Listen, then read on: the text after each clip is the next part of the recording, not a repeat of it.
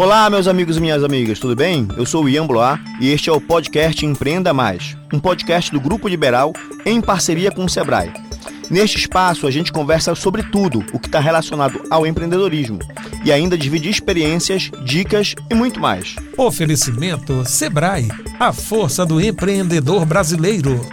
Mais do que nunca, é muito importante cuidar de si e cuidar também de quem está ao nosso lado. Por isso, dê uma força para o comércio do seu bairro. Compre do pequeno. É com sua força que os pequenos negócios também ficam mais fortes, ajudando a manter os empregos e a economia local funcionando. E isso é melhor para todos.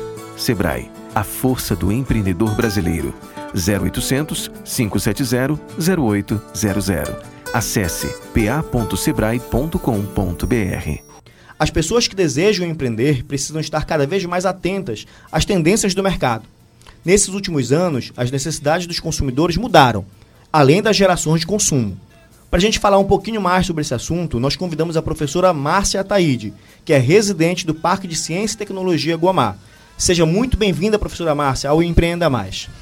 Obrigada, Ian. Obrigada pelo convite. É uma satisfação estar aqui com você. Professora, para a gente começar explicando aqui para os nossos ouvintes do podcast, o que é uma startup? Então, startup ele é um empreendimento com grande potencial de crescimento, alto nível de risco e que surge a partir da necessidade de resolver um problema social detectado. De alguma forma, eu crio uma startup quando eu percebo que eu posso melhorar a sociedade por meio de produtos e serviços a gente tem nesses últimos anos assim grandes exemplos de startups que despontaram na sociedade. Pode dar o um exemplo de uma?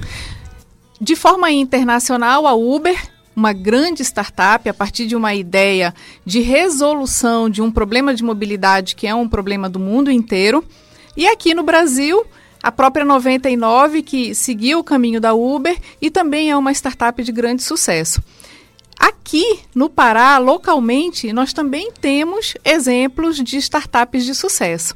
No Parque de Ciência, Parque de Ciência e Tecnologia Guamar, você encontra a Intercelery, por exemplo, que é parceira da Google e já desenvolveu vários produtos tecnológicos e não tecnológicos que ajudam, por exemplo, os ribeirinhos da Amazônia. A gente sempre tem uma dúvida quando a gente fala de startup, professora Márcia toda startup necessariamente está vinculada à área de tecnologia? Não. A startup está vinculada a um empreendimento que visa resolver um problema social criado diante da realidade social que nós temos. Agora, uma startup, ela cresce a partir da escalabilidade e da replicabilidade dos seus processos. E normalmente, para você conseguir escalabilidade e replicabilidade, você precisa de um viés tecnológico. Então, uma startup, ela pode iniciar sem um padrão tecnológico de base, mas invariavelmente, na medida em que ela crescer, assim como todos os empreendimentos, demais empreendimentos, ela vai precisar de tecnologia para ganhar escalabilidade e aumentar então a proporcionalidade dela na sociedade. A gente conseguiria definir assim qual seria mais ou menos o perfil, o comportamento do empreendedor que escolhe, que opta em abrir uma startup? Esse empreendedor, ele é um empreendedor ousado é um empreendedor que está disposto a doar o tempo, a doar todo o conhecimento dele para fazer esse negócio, para fazer essa ideia crescer. Os empreendedores que hoje é, desenvolvem startups têm perfil jovem, são pessoas a princípio, desapegadas dos recursos financeiros, apesar de que o recurso financeiro, assim como a resolução de problemas sociais, é o objetivo final de toda a startup, mas ela demora para amadurecer. Então, são pessoas que estão dispostas a passar o período de amadurecimento da startup, dedicando sua vida, seu tempo e seu conhecimento, até ganhar, até obter os elementos necessários para ser financiada ou para se autofinanciar a partir da venda dos seus produtos. Então, uma startup ela pode ser tanto autofinanciada por esse empreendedor, ou como ela pode também buscar financiamento no mercado. Exatamente. E qual seria o perfil desse financiador do mercado para poder injetar um recurso dentro de uma startup? Os financiadores hoje, eles podem ser da iniciativa privada e também da iniciativa pública.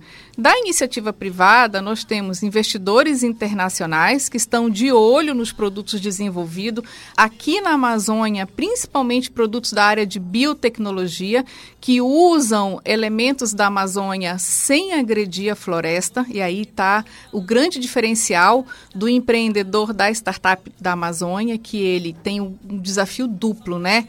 Utilizar os insumos, as matérias primas da floresta sem agredir o meio ambiente. Então, os investidores internacionais estão procurando produtos na área de biotecnologia. Investidores nacionais também podem se aproveitar é, de instrumentos como, por exemplo, o investimento anjo, que são mecanismos de políticas públicas fomentadas pelo governo, mas nós temos também o governo. O governo como incentivador é, da, das startups aqui no Pará. Entre 2020 e 2022 agora, nós já tivemos pelo menos seis editais lançados pelo governo do estado, por meio da FAPESPA e depois pela própria Sectet, que são editais que fomentam o desenvolvimento e a inovação. Todos os empreendedores que têm startup podem participar desses editais ou tem alguma regrinha ali que precisa ser seguida, por exemplo, de tempo de abertura da empresa? Qual é essas regras principais? Cada edital tem a sua especificidade, mas existem editais para empreendedores que só possuem a ideia e ainda não possuem a organização formalizada. Então preste atenção aí, pessoal. Tem gente que ainda nem montou o negócio, tem a ideia e já pode buscar financiamento. Exatamente, exatamente. E tem editais que são destinados para empreendedores que já possuem um negócio formalizado. Cada edital tem a sua especificidade. Temos editais para desenvolvimento de comunidades, como comunidades ribeirinhas, comunidades quilombolas, e também editais para desenvolvimento da mulher empreendedora. E assim é, temos vários editais e várias oportunidades para o desenvolvimento empreendedor e inovador aqui na Amazônia. Então atenção aí, pessoal do Empreenda Mais. A gente tem uma dica bem legal aqui da professora Márcia, que você tem uma ideia, tem uma perspectiva de negócios, que se enquadra numa realidade de startup, não necessariamente precisa estar aberto esse CNPJ para conseguir buscar esse recurso e colocar é, recurso de terceiros ali, ou até do próprio Estado, conforme os editais, para conseguir desenvolver. Aí, nesse sentido, professora Márcia, vem uma grande pergunta. Como é que esse empreendedor ele pode desenvolver essa sua startup para ter novos investimentos, para esses, futuros investimentos? A minha sugestão é que ele procure um hub de inovação. Dentro da UFPA, aonde eu sou professora, nós temos pelo menos dois. Pró o próprio Parque de Ciência e Tecnologia Guamá e a Universitec, onde lá são abrigados empreendedores iniciais, empreendedores em estágio intermediário de desenvolvimento de seus produtos. Nesses ambientes de fomento à inovação, esses empreendedores, eles recebem assistência técnica, assistência para desenvolver a estrutura financeira dos seus negócios, assistência para, por exemplo, pa patentear marcas e patentear produtos, que é fundamental que eles sejam patenteados antes do lançamento, para que esse empreendedor não perca o produto que ele desenvolveu. Além dessas questões de marcas, patentes e fomento à, à infraestrutura original, também disponibilização de equipes de tecnologia, né, além da transferência de conhecimento entre os próprios empreendedores, por meio dos fóruns, das reuniões que ocorrem nesses ambientes de inovação. Com isso, esse empreendedor, que a princípio só tem uma boa ideia, ele se estrutura. Ele estrutura pessoalmente, ele estrutura sua organização para que ela fique apta para receber investimentos. Professora Márcia, quais são as principais vantagens de abrir uma startup se a gente for comparar com outras modalidades ali de, de negócios? Então, vamos lá. A gente está falando de empreendimentos, mas eu posso falar também de formato jurídico. O governo do estado do Pará, ele liberou o, leis, instruções, aonde um empreendimento ele já pode ser aberto na junta comercial como startup. E ele já, já é criado como startup e isso foi criado exatamente para favorecer, para dar agilidade na abertura desses empreendimentos, reduzindo algumas burocracias estatais.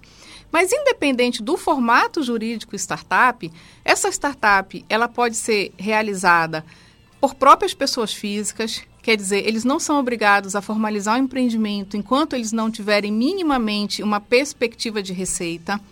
Ele pode também, no início, ser um MEI, como por exemplo, eu tenho um desenvolvedor de jogos de, de jogos de videogame, que por enquanto ele ainda é MEI, porque ele ainda está esperando o investimento estrangeiro para migrar o tipo societário do empreendimento dele. E ele pode também ser constituído no âmbito do Simples Nacional. Então, a forma como ele vai estruturar o negócio, se ele vai trabalhar na pessoa física, se ele vai trabalhar como MEI, como simples, ou se ele vai abrir já o negócio dele na junta no formato startup para obter alguns benefícios do governo, vai depender muito do próprio da própria vocação do negócio. O que, que ele pode fazer? Ele pode exatamente marcar uma consulta, seja no Sebrae, que o Sebrae também faz um excelente atendimento a esses empreendedores, seja no Parque de Ciência e Tecnologia, e a partir dessa consulta inicial, dessa conversa inicial com o assessor, ele vai poder estruturar e pensar né, a, a melhor forma de fazer esse empreendimento dele, de desenvolver esse empreendimento. Legal, professora. Dentro do, do mercado, dentro das redes sociais, da meio jornalístico que a gente encontra, a gente vê que ó, um significado de uma palavra que para a gente às vezes parece um pouco diferente, que uma startup virou um unicórnio. Sim. Pode explicar um pouco para a gente o que é esse termo unicórnio quando se fala, quando está relacionado à startup? Então, né, unicórnio é o sonho de todo empreendedor que cria uma startup. Um unicórnio é uma startup que alcança valor de mercado acima de um bilhão e torna-se reconhecida socialmente como uma empresa, como um empreendimento que ajuda na resolução de problemas sociais. Então, o sonho é ser startup.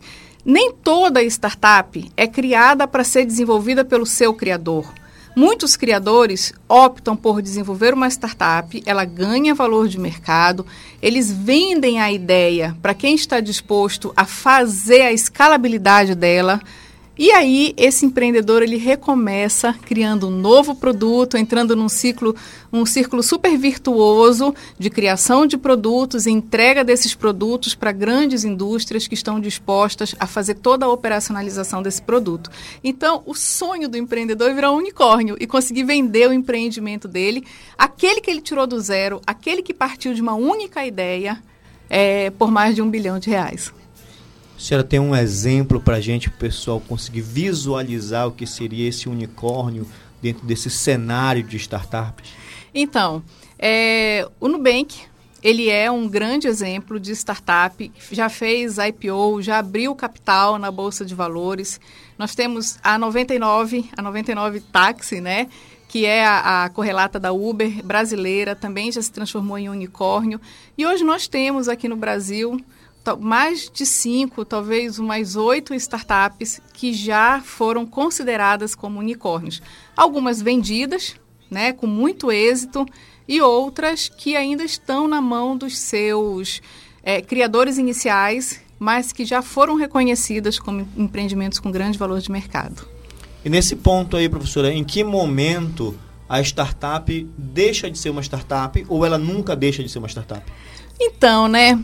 Eu acredito que ela nunca deixa de ser uma startup. Aquele, aquele produto social, ele sempre vai estar associado com a startup que o originou. Né? E é uma categoria muito específica. Porque, por exemplo, se eu abro um supermercado, não é uma startup. Mas se eu crio um software de atendimento a pessoas, por exemplo, com dificuldade de locomoção, com dificuldade de, de vamos lá, um software onde ele fala o nome dos produtos, ele fala o preço dos produtos, então eu posso atender uma comunidade com problemas de visão, e a partir daí eu crio um produto social é, e eu entrego mercadorias. É como se fosse um supermercado, mas é um supermercado voltado para atender um público. Aí eu estou falando de uma startup, porque é um produto inovador, para atender um público diferenciado, resolver um problema social. Para sempre, esse aplicativo, esse instrumento, essa empresa vai ser reconhecida como uma startup.